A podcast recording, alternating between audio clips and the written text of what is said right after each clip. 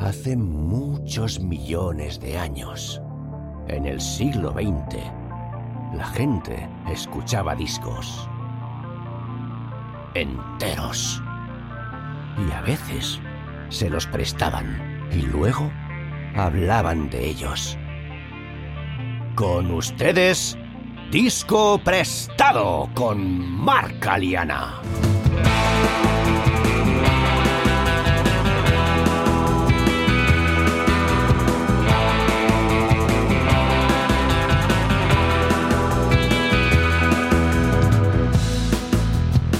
Muy buenas, bienvenidos y bienvenidas a Disco Prestado, un podcast de amigos y amigas charlando sobre sus discos favoritos y lo que se preste. Este es el tercer episodio que dedicaremos al disco Ten de Pearl Jam, con el baterista Miguel Ballester como invitado. Si no habéis escuchado los dos anteriores, os recomiendo que lo hagáis antes de continuar. Hoy quiero saludar a Luis M. Sánchez, que reapareció la semana pasada en los comentarios de Spotify para contarme que el disco de Jimmy Page que inspirara a Jeff Ament a agarrar un bajo sin trastes podría haber sido The Firm. Pues Luis, la verdad es que no conocía este proyecto, pero tienes toda la razón. Por lo visto, The Firm fueron lo que se suele llamar un supergrupo, formado por Jimmy Page a la guitarra, Paul Rogers a la voz, el baterista Chris Slade, conocido sobre todo por haber tocado con ACDC, y el bajista Tony Franklin, que efectivamente toca el bajo sin trastes. The Firm sacaron dos discos, uno en el 85 y el otro en el 86 es decir, cinco y seis años antes de que Pearl Jam publicaran el Ten. He estado escuchando un poco el primero y lo cierto es que la influencia es más que factible. De hecho, buscando un poco por internet, he encontrado un artículo de la revista Guitar World en el que el propio Jeff Ament confirma esa conexión con The Firm. Entre otras cosas, Ament dice que se inspiró en su canción Radioactive para tocar el armónico ascendente que suena antes de la primera estrofa de Even Flow precisamente la parte que utilizamos como ejemplo de bajos sin trastes en el episodio anterior. En fin, muchas gracias por el dato, Luis. Y a los demás os recuerdo que si queréis mandarme vuestros comentarios o aportar información complementaria, podéis hacerlo en la página de cada episodio si escucháis el podcast desde Spotify o iVoox, o por las redes sociales buscando arroba discoprestadopodcast o mandando un email a discoprestado.proton.me. Dejo estos enlaces en la descripción del episodio. Y por último, antes de seguir con el TEN, os recuerdo también muy rápidamente que hoy, 16 de noviembre de 2023, voy a dar un concierto acústico en Barcelona. Será en la tienda de cerveza artesana Rosas y Turradas, en la calle Consell de Sen número 192, entre las 7 y media y las 9 de la noche, y la entrada es gratis. Así que si andáis por Barcelona, pasad y nos tomamos una. Y dicho esto, vamos a por esta tercera entrega dedicada al TEN, en el episodio de hoy, entre otras cosas, Miguel y yo charlamos sobre la música, los sonidos y las letras de las tres canciones siguientes del disco, Alive, Why Go y Black, la madurez musical de los miembros de Pearl Jam a pesar de su temprana edad cuando grabaron este disco, la oposición de la banda a que Black se lanzara como single y cómo han cambiado las letras de Eddie Vedder a lo largo de los años. Y por el camino nos encontramos con Mother Love Bone, Green River, Stevie Ray Vaughan, Roger Daltrey, The Doors, Sigmund Freud y un arbusto parlante, entre otros. Así pues, sin más preámbulo, Miguel Ballester nos presta Ten.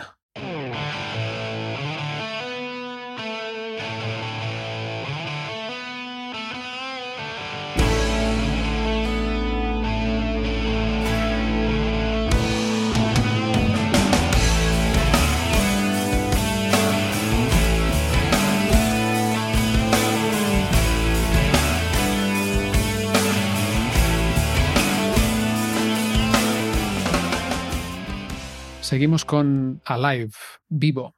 En este caso vivo porque habla de una sola persona, ¿no? Dice... I'm still alive. Sigo vivo en el estribillo. Música de Stone Gossard, otra vez. Primer single del disco y primer single de Pearl Jam de la historia, por lo tanto.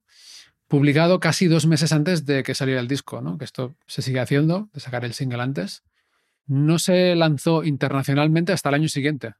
Supongo que ya a raíz del éxito que estaba teniendo el disco en Estados Unidos. El videoclip, como has dicho antes, se grabó en directo, pero con Matt Chamberlain, ¿no? que estaba de sustituto. Sí, exacto. Es un videoclip en blanco y negro que tampoco tiene gran cosa, ¿no? Bueno, pero yo creo que sí que coge un poco la, el espíritu del, del directo Captura un poco la esencia. sí. Y, tiene, y tiene un poquito, claro, al ser un tema tan épico, eleva esa épica un paso más al hacerlo en directo. Mm. ¿Es este el videoclip en el que se tira al público? Sí. Es verdad, lo estaba confundiendo con otro que sí que es más. eh, No, este es, muy, es que es la época esta intensa del Vedder que está ahí on fire. Sí, sí. Y se tira al público así como de espalda, creo. No, ese es Even Flow, que se tira como de arriba. Ah, tira- vale, lo estaba confundiendo eh, eso, con el de Even Flow. Ese es Even Flow, sí. Vale, vale. Este es el videoclip en el que Mike McCready parece Stevie Ray Vaughan totalmente. Exacto. Sí, al final tira la guitarra, creo. Mm, Sí. Eddie Vedder le da vueltas al micro, como Roger Daltrey, el cantante de los Who, ¿no? Hay un, un homenaje claro. Y en cuanto a sonido de la canción, tiene guitarra acústica. Creo que es la primera, bueno, seguro la primera y de las pocas que tiene guitarra acústica de todo el disco. Sí, de hecho, todo el disco es un sonido muy básico, ¿no? O sea, es la batería, el bajo, sea el de sin trastes o el de 12 cuerdas, que lo veremos también. Y luego una guitarra por cada lado, y si sale un solo, pues los solos sí que dan vueltas y tal, pero es bastante básico todo. Bueno, en Black Eye Piano, Sí, y un teclado. No sé si un tipo de Rhodes o. Mm. Sí. Pero bueno, es todo bastante básico. Es la banda tal cual. es una banda, es que es la banda. Mm, Es la banda. Sí, sí, sí. Muy pocos coros también. Mm. muy pocas voces dobladas, que eso es una cosa que, por ejemplo, en el Nevermind de Nirvana se hizo un montón, y se hacía mucho y se sigue haciendo. Imagínate si esos estribillos, como el de Alive, hubieran tenido encima la producción esta con armonías en los estribillos, ¿no?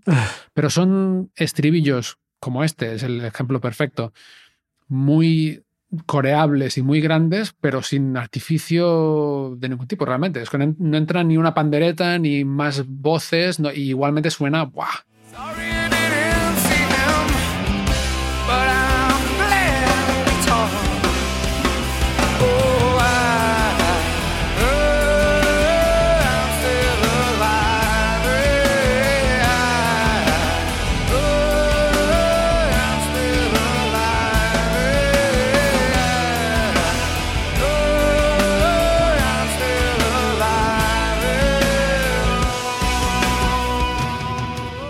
épico. Pero tiene ese punto crudo, ¿no? De no, al no ver coros es una persona ahí. Y aparte yo creo que tiene sentido porque es una persona diciendo estoy vivo, ¿sabes? Sí, Es que no es un coro de mucha gente diciendo que están vivos. O sea, es como yo estoy vivo después de explicar toda la historia del padre y tal, que luego además, después de los años, se descubre que hay cierta parte ahí autobiográfica, ¿no? De que su padre no era su padre, etc, etc, etc. Ujú. Sí, mezcla como dos historias distintas, ¿no? Bueno, y esta canción es la primera de la, de la trilogía que decíamos. O sea, esta canción, Alive, estaba en la maqueta y es en la historia que tiene Eddie Vedder en la cabeza la que precede a lo que luego fue Once, ¿no? Exacto. La canción, por lo visto, se ha interpretado a menudo como una afirmación de la vida, digamos, ¿no? Sigo vivo, sigo vivo, que es lo que dice en el estribillo. Pero bueno, Eddie Vedder ha dicho que se alegra mucho de que la gente lo interprete así, pero que Claro. para él es una tortura esta letra, ¿no? Claro, claro. Está inspirada, bueno, y aquí eh, nos vamos a meter en territorio freudiano, porque está inspirada en parte de realidad de la vida del propio Eddie Vedder, que descubrió que el hombre que él creía que era su padre no lo era y que su padre real era alguien que ya había muerto, que él lo tenía como un amigo de, de la familia que venía a casa de vez en cuando y tal. ¿no? Exacto. Pero la letra es mucho más enrevesada que eso. ¿Sabes el rollo este del incesto? y- Sí, sí, exacto. Sí, porque el hijo se parece al padre, entonces a que la madre acaba liándose con el hijo, Sí, etc, etc. Sí, sí, sí. sí, o sea, exacto. En la letra habla más bien de un incesto, de que el padre está muerto y el hijo, que es el protagonista de la letra, cuando crece se parece al padre, o sea, es igual que el padre. Y la madre acaba intentando acostarse con él, ¿no? Lo dice un poco sutilmente. Eh, mientras ella mm, entra lentamente en el- la habitación del joven, ella dice, estoy lista para ti. She said, I'm ready. Está hablando de la madre, ¿no? Sí, Sí, el personaje, o sea, el chico, dice, hasta hoy en día no, o sea, sigo sin acordarme de nada, excepto por el aspecto, el aspecto de, you know what, dice, ¿no? Ya sabes qué, le dice al, al oyente, ¿no? Ahora no, no veo, solamente miro fijamente. Now I can see, I just stare, ¿no? Porque se quedó con los ojos así, abiertos a tope. While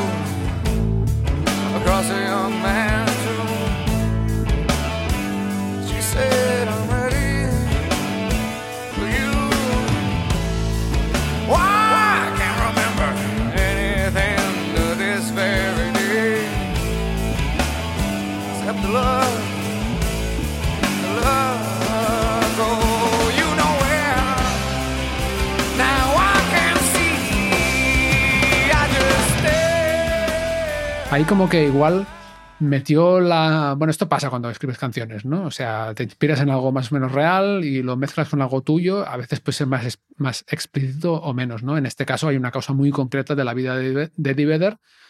Pero luego el rollo este de que su madre intente acostarse con él, que además la canción es en primera persona, es, es bastante fuerte, ¿eh? Hmm.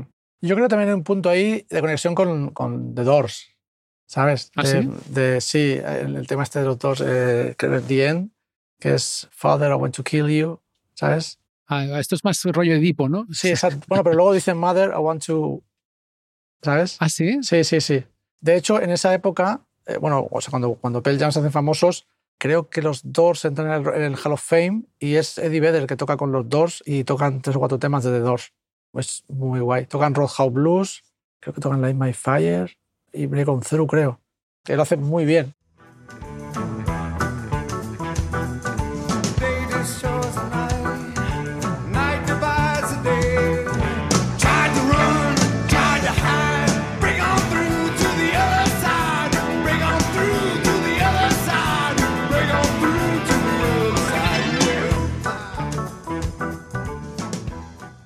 Bueno, algo más sobre Alive.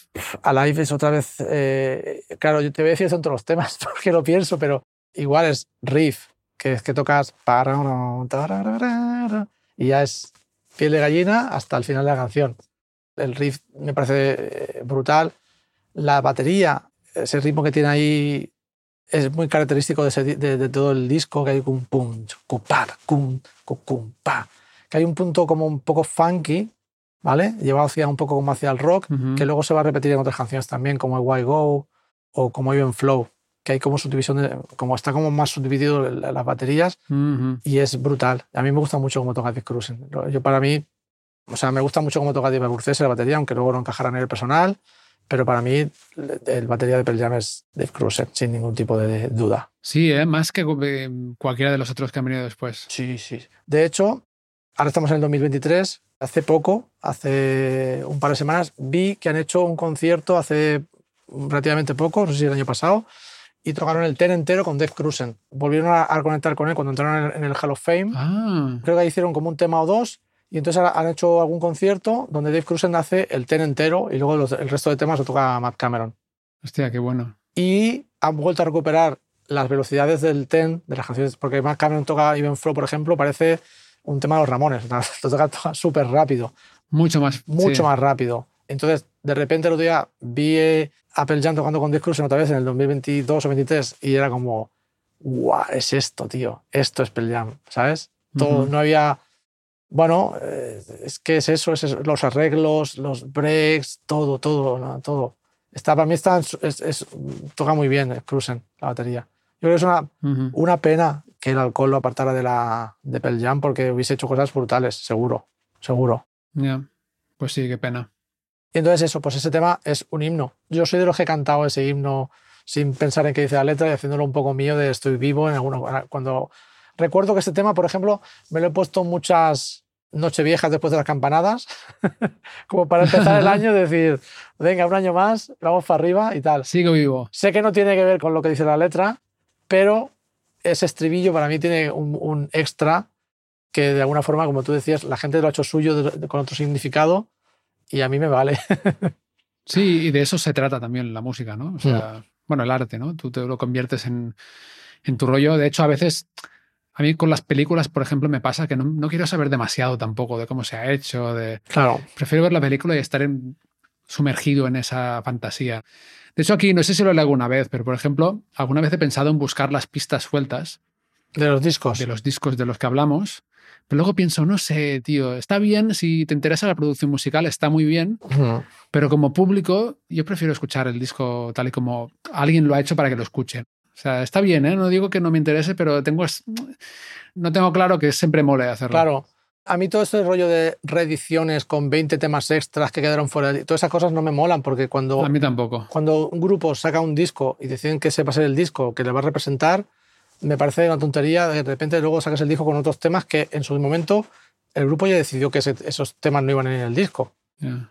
A no ser que lo decidiera alguien que no fuera el grupo, que eso también puede ser. Es como las- los cortes del director de las películas, a veces pasa, ¿no?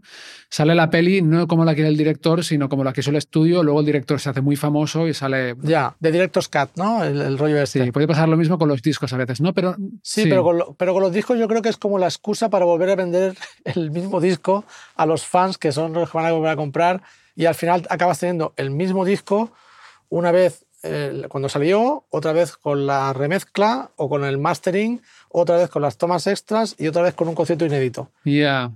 El disco acaba siendo Star Wars. Exacto, eh, pero es- y al final dices, pues es que, eh, y, y muchas veces todos esos extras, al menos por mi parte, yo tampoco me los escucho con la intensidad que me escucha el disco. Entonces, prefiero quedarme con el disco y ya está. Para mí el disco es, es esto, ¿no? Tú quieres que, esto es lo que llega a mis manos, esto es lo, es lo que escucho, es lo que analizo, es lo que me toca o no me toca y ya está. No quiero saber nada más. Aún así, te he de decir que con Pearl con el Ten, sí que pasó algo diferente, pero fue de una forma, digamos, más orgánica, porque los singles tenían caras B, que las caras B eran brutales. Ahí estaba Yellow Let Better, estaba Footsteps, estaba Stereo Love and Trust, Breath and a Scream. Hay un montón de canciones ahí que salen en los singles que son, yo no sé, por ejemplo, Stereo Love and Trust, que se- salió en, en la peli de singles, para mí está a la altura del disco, ¿sabes? Del Ten. mm. Entonces, en este caso sí que realmente ahí está un poco más justificado, pero luego otros discos no me, no me acaban de molar eso. Ya. A mí en general no me gusta mucho y de hecho, por ejemplo, si escucho algo en Spotify, si hay la versión super deluxe extendida de la otra, no. Es que, es que aparte los discos tampoco mola que sean muy largos. Mm, claro. O sea, como curiosidad, luego escuchar algunos temas, sí, pero a mí me gusta, bueno, lo que hablamos, ¿no? Mucho aquí, escuchar los discos de una sentada, enteros, y si el disco dura hora y media, pues. Porque aparte, claro, cuando llegan estos temas extras, igual llevas un 45-60 minutos ya escuchando, no sé. claro. Eh, Sí, sí, sí, sí. Estoy bastante de acuerdo, sí, sí. Bueno, y Alive acaba con una esta coda épica, ¿no? Que va subiendo, subiendo, subiendo. Lo que decíamos, ¿no? El solo de guitarra, la voz, y acaba. Y empieza Why Go, que yo traduciría como ¿por qué irse? ¿no? Porque dice Why Go Home en el estribillo. Y esta canción me gusta mucho, pero durante un tiempo la confundía con alguna otra del disco y no sé cuál. O sea, es una canción que cuando empieza, no sé, igual es el ritmo del- de la estrofa comparado con Once. Puede ser. Se parece el tempo, no sé, es como una canción que no la No lo distingues. a primeras escuchas no la distinguía tanto. El estribillo sí. Sí, bueno, el estribillo es muy cantable. Why go home? Sí, Sí, pero por ejemplo me parece que podría ser a nivel musical, obviamente no de la letra, podrías poner Once hasta el estribillo y luego en el estribillo enchufar Why Go y ya está, ¿no? Podría ser una canción eso también, ¿sabes? O sea, como lo veo como un poco intercambiable, pero, pero bueno, me gusta mucho esta canción. ¿eh? Pero fíjate que yo lo veo ahí porque hay amalgamas. Amalgama, para el que no lo sepa, son compa- compases compuestos. El tema entero no va 4-4. Mm. Que estás bailando y te tropiezas, ¿no? Sí, y yo creo que eso, eso es, como decíamos antes, también un poco de influencia de Zeppelin, que Zeppelin jugaban con cosas de 4-4 y luego a lo mejor cambiaban a compases de 5, ¿vale? Sí. Esto, para el que no sepa, para que no sea músico, es cuatro, compases de 4 son cuatro pulsaciones, entonces eso se puede alargar o acortar. Entonces hay, hay juegos así que a veces no están tocando a 4, van variando. Mm. Sí, que cuentan cinco o siete o... sí. Exacto. Pasa en, en Why Go y pasa también en Deep, también pasa. Mm. Luego lo hacen mucho más, Pearl Jam, en otros discos. Sí, pero creo que me da sensación que eso es eh, un poco herencia de, de Matt Cameron. Porque Matt Cameron, cuando luego entra en Pearl Jam, compone también. Y la mayoría de temas que componen eh, Matt Cameron son en 5 Mm. y en, hay alguna cosa en 7, de repente, algunas cosas así raras. Sí. Entonces, eh, bueno, en Why Go la música está compuesta por Jeff Ament, el primer tema que compone el bajista, y empieza con la batería y entra este bajo de 12 cuerdas. Yo no sabía ni que existían los bajos de 12 cuerdas. Que es con el que luego también graba Jeremy, ¿no? La intro del el final de Jeremy. Sí, sí, sí. Y bueno, básicamente es un bajo que se toca como el de cuatro cuerdas, pero cada cuerda tiene su octava repetida. Ajá. O sea, para entenderos la misma nota, pero en agudo, dos veces. O sea, si la cuerda grave del bajo normalmente es un mi, pues tienes el mi grave, luego un mi agudo y el mismo mi, mi agudo otra vez. Y da esta sensación como de chorus y octavador.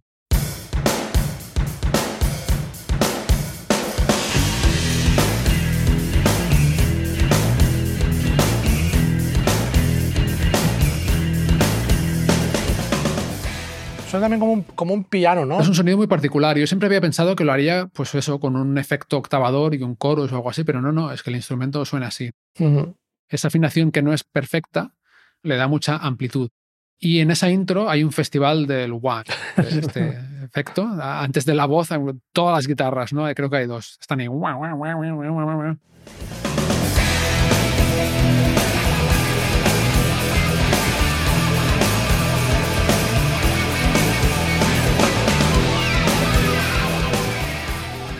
Yo creo que como en Deep también pasa un poco lo mismo. Bueno, eh, todos estos efectos, o sea, el slide, el wah, bueno, da como sensación de dinamismo y de locura a veces, ¿no? Yo para mí eso también me conecta también un poco lo que hablamos antes de los 70. También, total, sí. Suena como más psicodélico, como más ambiental, no a lo mejor un riff tan definido. Sí. Es que de hecho es así, es un desdibuja un poco el sonido de alguna forma, o la nota, o sí, sí. Exacto. Mm. Bueno, y la letra de Why Go, Eddie Vedder ha dicho que esta canción va sobre una chica concreta de Chicago que tenía 13 años y sus padres la pillaron haciendo algo. Dijo que pensaba que igual la pillaron fumando marihuana o lo que sea. Y se lió la historia y acabaron internándola en un psiquiátrico contra su voluntad. Y va de eso, el, el Why Go Home es por qué irse a casa. O algo. ¿Por qué esa casa? Y es, es una letra muy triste también, ¿eh? está muy enfadado. En el libreto del CD, en la parte donde sale esta letra, pone for Heather. O sea, es, una- es para una chica concreta. Mm. Y bueno, la primera estrofa dice algo así como, ella escribe una carta rascando una pared de piedra, quizá algún día otra niña no se sentirá tan sola como ella. O sea, como que deja un mensaje para la próxima niña que esté encerrada. Para la siguiente. Han pasado dos años desde que la internaron en este lugar. La diagnosticó some stupid fuck, dice, ¿no? La diagnosticó algún gilipollas de mierda, diríamos igual aquí. en- y mamá está de acuerdo, ¿no? O sea, la madre está de acuerdo con que se lleven a la niña al hospital psiquiátrico. Y Eddie Vedder está igual de lo más enfadado de, de todo el disco aquí, ¿eh? Mm.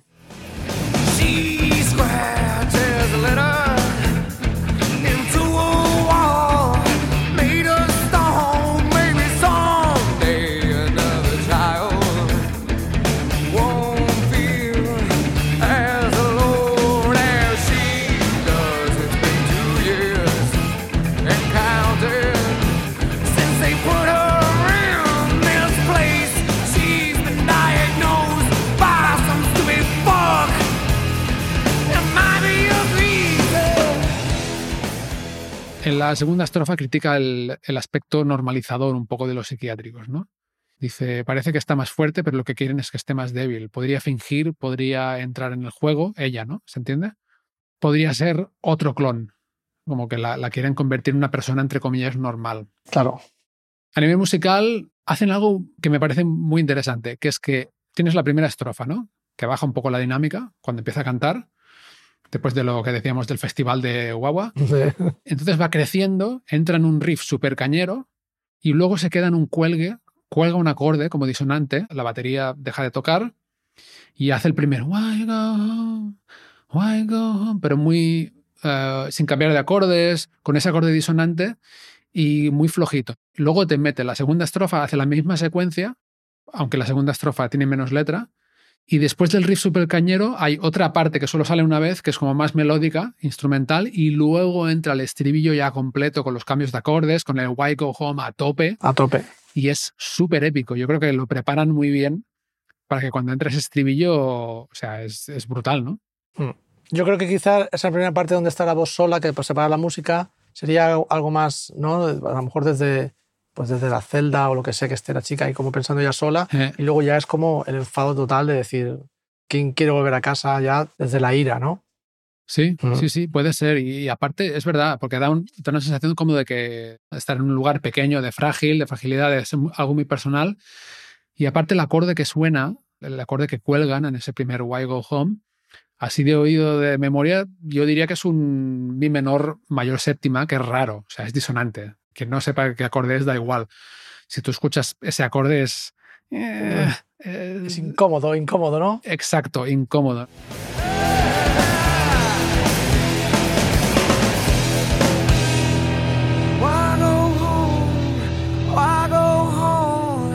Y luego el estribillo, cuando ya lo canta Eddie Vedder con toda la banda, Los why go home, ¿por qué irse a casa?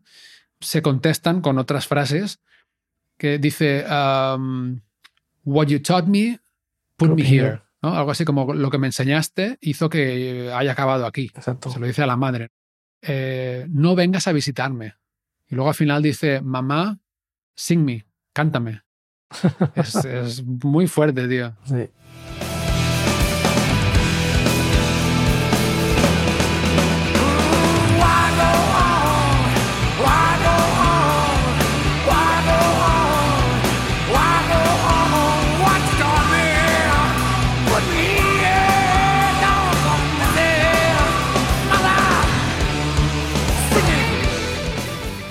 Fíjate que, que me parece brutal la capacidad de la banda de musicar esto, ¿sabes?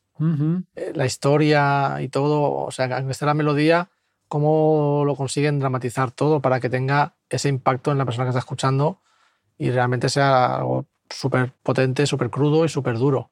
También un poco desde el rock ese tan desdibujado, que no es tan a lo mejor un tema más cañero o más punk, sino que es esa energía desde otro punto, desde otro punto, ¿no? Ujú. Y yo creo que eso refleja un poco la calidad de los músicos, de cómo tocan y cómo son capaces de, de llevar el tema de un sitio a otro. Sí. Y mucha madurez, ¿no? Compositiva. Hmm. Porque aquí, ¿qué edad tendrían ellos? Veintipocos, yo creo. Sí, sí. Es una pasada. Sí, sí. Bueno, por eso es el clásico, que es Claro.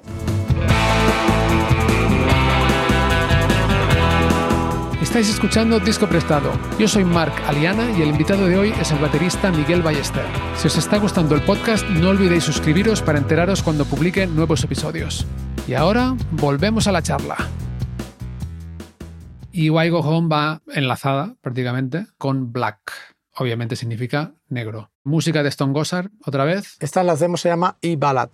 Sí, ¿no? Como balada en mí, Sí, ¿no? Sí. Ballad en mí. en la maqueta. Mm. Creo que está la maqueta, pero esta no la mandó de vuelta. No, esta no, exacto. Eh, No la mandó de vuelta, sino que ya cuando estaba en Seattle, Eddie Vedder hizo la, la letra y todo eso. Este es, yo, para mí es el tema perfecto. Eh, es todo. La letra, la batería, el sonido de la batería. Mira, fíjate que yo creo que aquí la reverb suma. En la batería, mm, cuando acaba el primer estribillo, hay que, que como que cuelgan la música, cuando el Vedder dice tu, everything, y el batería hace pra, tu, tu, tum, ta, ta. Hay espacio. La música respira y todo se prepara para la siguiente estrofa. Eso para, o sea, yo lo he escuchado Mm. millones de veces eso y lo he tocado en la batería millones de veces y nunca me suena igual a como le suena al de Cruise ese disco. Y, y he visto muchos conciertos de, de Pearl Jam en directo y ese espacio, esa tensión antes de que me entre el Cruisen ahí es, me parece magistral. Magistral. Son mm. dos notas. Hablas de, de su interpretación, ¿no? Sí, sí, de interpretación, de, de- de- sí, sí. sí. de todo.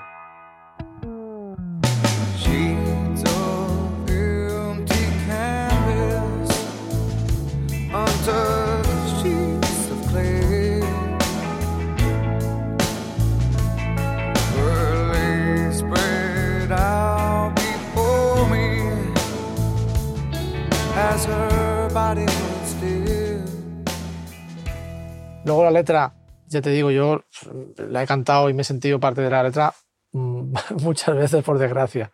Habla de, como de una separación, de una, de una ruptura. Entiendo que Eddie Vedder habla de la ruptura desde su punto de vista, ¿no? Ujú. Y se siente un poco como utilizado, ¿no? Como que lo único que ella le ha dado ha sido la ropa que llevaba puesta, ¿no? Básicamente dice eso. Ah, es verdad. Pues yo no lo, no lo había interpretado así, ¿eh? ¿No?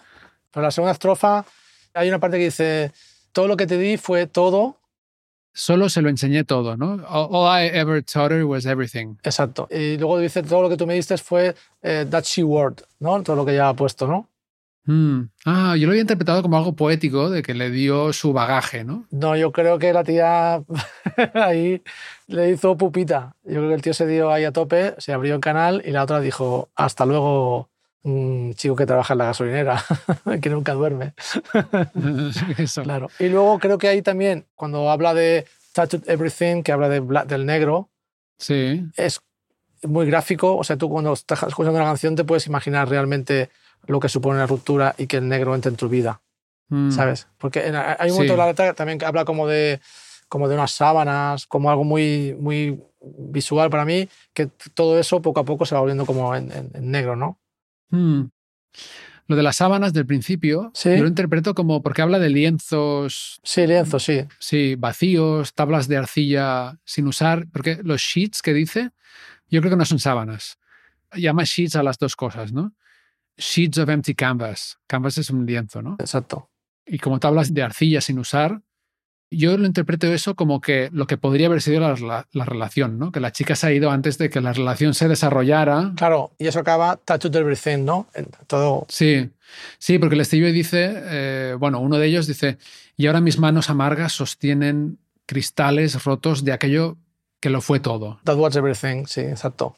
Todas las fotos se han bañado en negro. Tattooed everything. Sí. Y claro, lo han tatuado todo de negro, da la, además esa impresión de que no se puede quitar.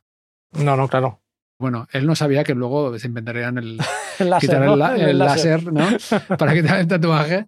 Pero mm, sí, luego otro de los estribillos dice: Todo el amor que salió mal ha coloreado mi mundo de negro, tatuado todo lo que veo, todo lo que soy, todo lo que seré. Es muy trágica, ¿eh? Mm. Pero fíjate, Mark, que es lo que te decía topando un poco con, con Why Go o con, incluso dice con Alive, que es muy gráfico. Él está dibujando en la cabeza del que está escuchando.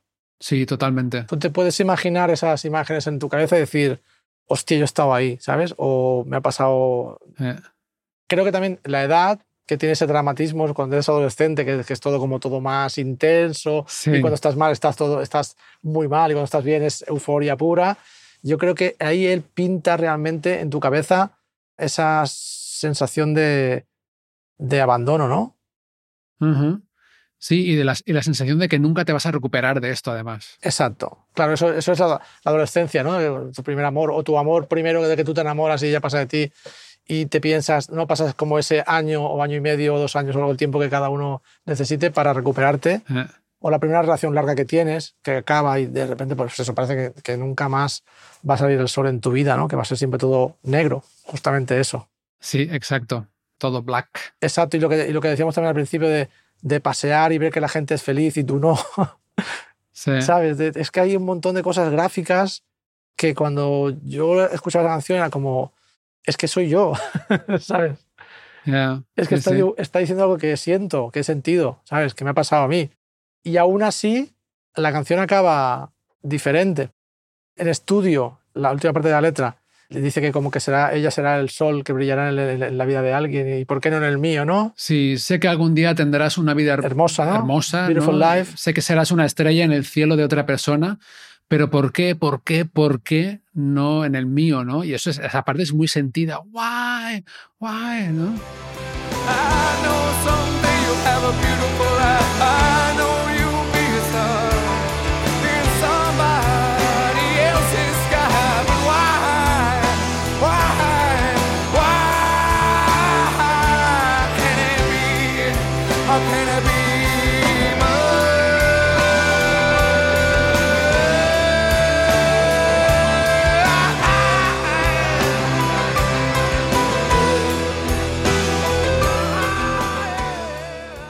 directo, además, él alargaba, que esto lo hace, lo empieza a hacer creo que en el, en Unplugged, que él empieza a decir We belong together.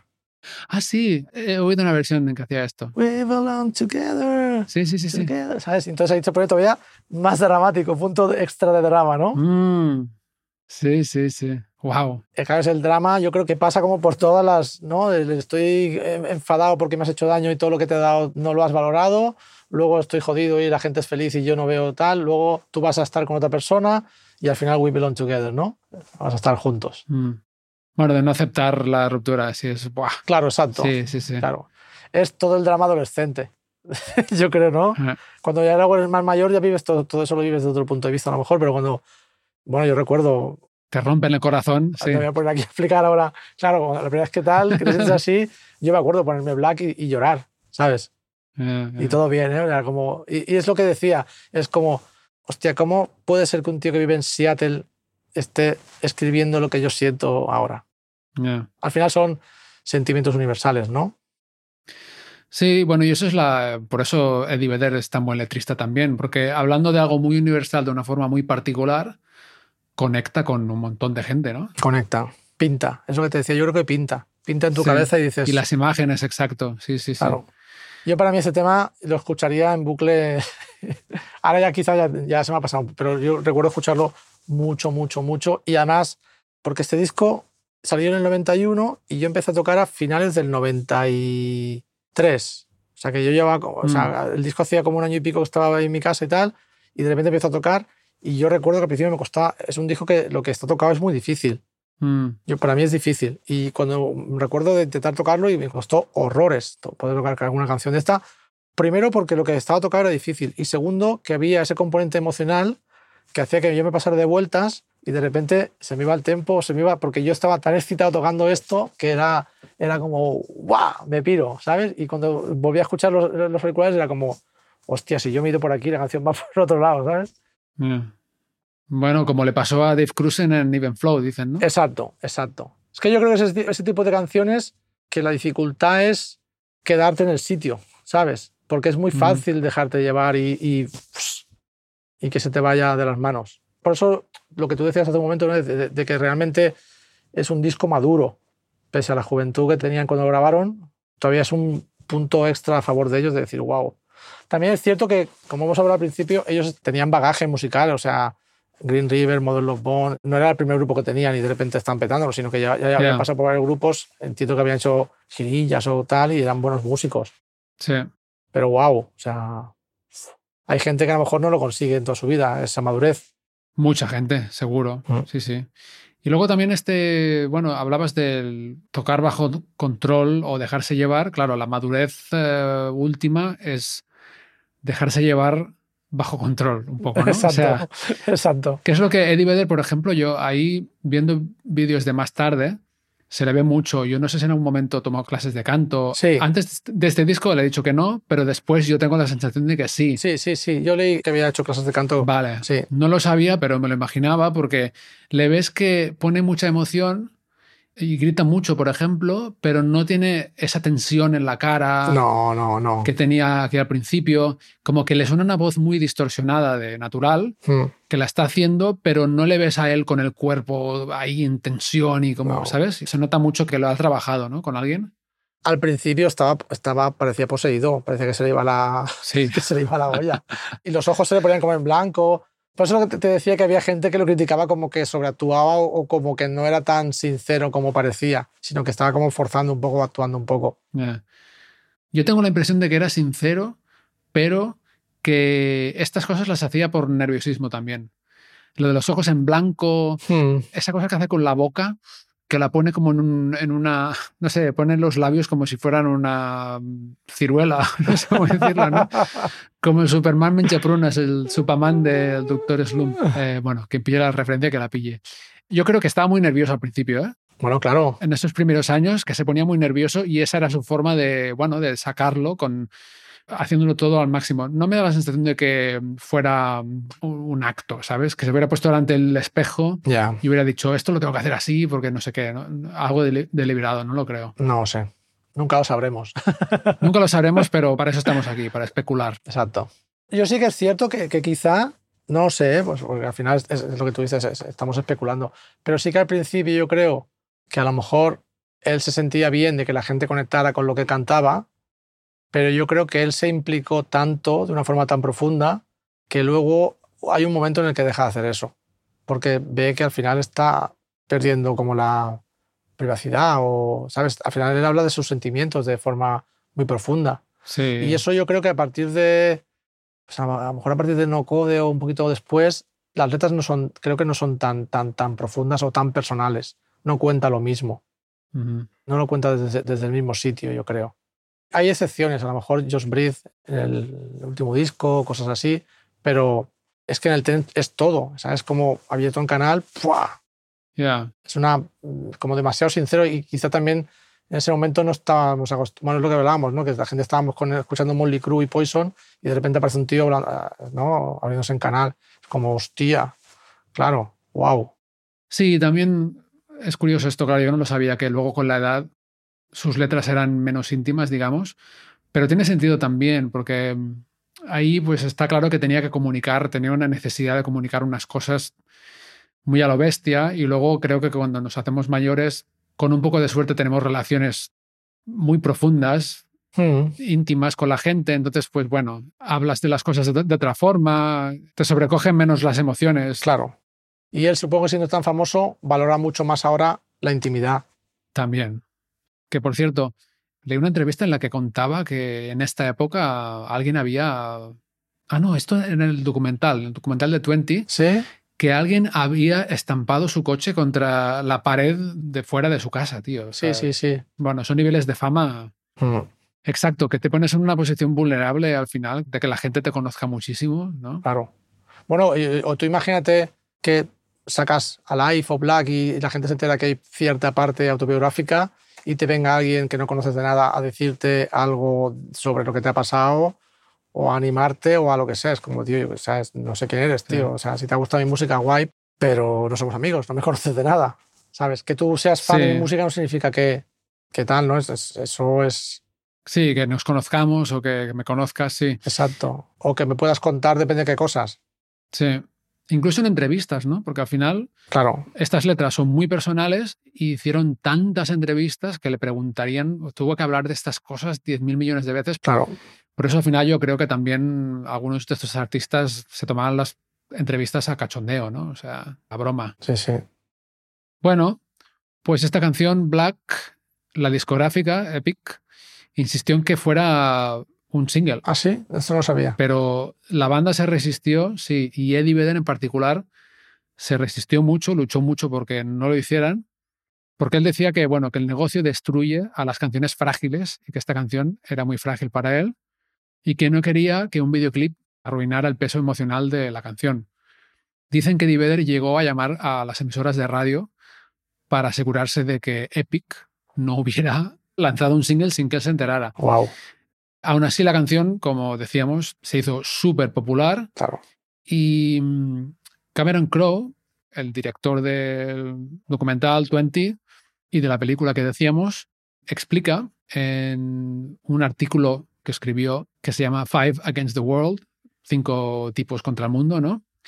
Que Eddie Vedder realmente no quería que se convirtiera en un éxito la canción y que un día estaba sentado en unas dunas cerca de la playa, pensando en una amiga que había muerto, y escuchó a alguien, como detrás de un montículo, cantando la canción. Y se fue hacia esa gente y les dijo que no cantaran la canción. Wow. Tú imagínate que eres un fan. Estás en la playa, te has tomado unas cervezas con tus amigos, estás cantando, ¿no? Oh, what was everything? Y sale Eddie Vedder de detrás de unos arbustos.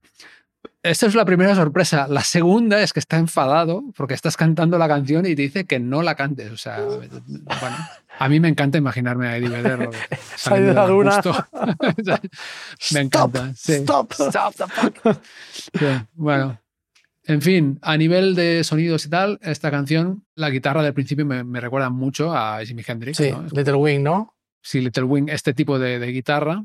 El bajo sin trastes otra vez. Y sí, tenemos teclado, que lo toca, como decíamos, el productor Rick Parashar. Y el teclado acompaña la melodía de la voz en las estrofas. Y luego entra un piano en el estribillo, que luego acaba haciendo también el... Sí, exacto. Hace eso y los acordes. O sea, re- realmente ahí se llena eso, hace la épica de... Épica también otra vez. Sí, esa épica en este caso tiene mucho que ver con los teclados, que hasta ahora no había habido ninguno en el disco.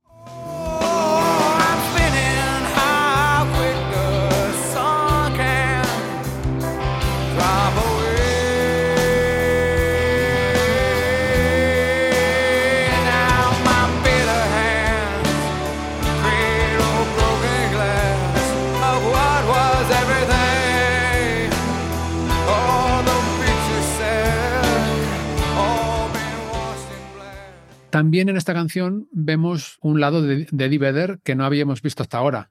Sobre todo en las estrofas, mucho más tranquilo. O sea, es lo primero que hay en el que realmente está tranquilo, que no está enfadado. Eh, aquí está triste. Luego al final está desesperado. Exacto. Pero es, eso eh, realmente es otra emoción y da un, el, el timbre de su voz en las estrofas realmente te enseña algo que luego explotó mucho más, incluso en sus trabajos solistas, que es muy bonito también. Tiene una voz realmente Brutal. muy resonante cuando canta así, ¿sabes? Más como hablando casi, o sea, no hablando, pero más en su registro hablado, que no está gritando, no está arriba, Sí. Bueno, tiene un grave ahí, ¿no? Abajo, por abajo, tiene un grave que te vuelve ahí y dices, wow. Sí, sí, sí, es muy guay. Sí, sí. Sí, canta muy bien. Yo lo fui a ver al, al San Jordi cuando vino el solo con la última gira y era brutal, tío. O sea, se ponía a cantar lo que fuera y era, y era babeando, decir, madre mía, tío. Que es un tío con una guitarra, ¿sabes? Mm, Solo. Sí. Y llenarlo todo. Mm. A mí me pasó eso con Chris Cornell, que lo vi también Solo. en San Diego justamente, solo, con la guitarra, Claro. 2012 o así, y aluciné. O sea, aparte en un sitio que sonaba muy, muy bien, en un teatro.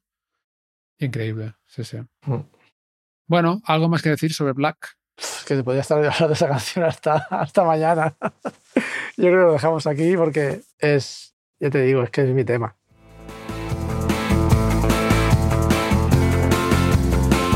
Y hasta aquí el tercer episodio de Disco Prestado que dedicaremos al TEN de Pearl Jam. Si os ha gustado, os recuerdo que las reseñas y los comentarios positivos son poderosos. El próximo jueves seguiremos comentando las canciones del disco una por una. Hasta entonces, muchas gracias, salud y buena música.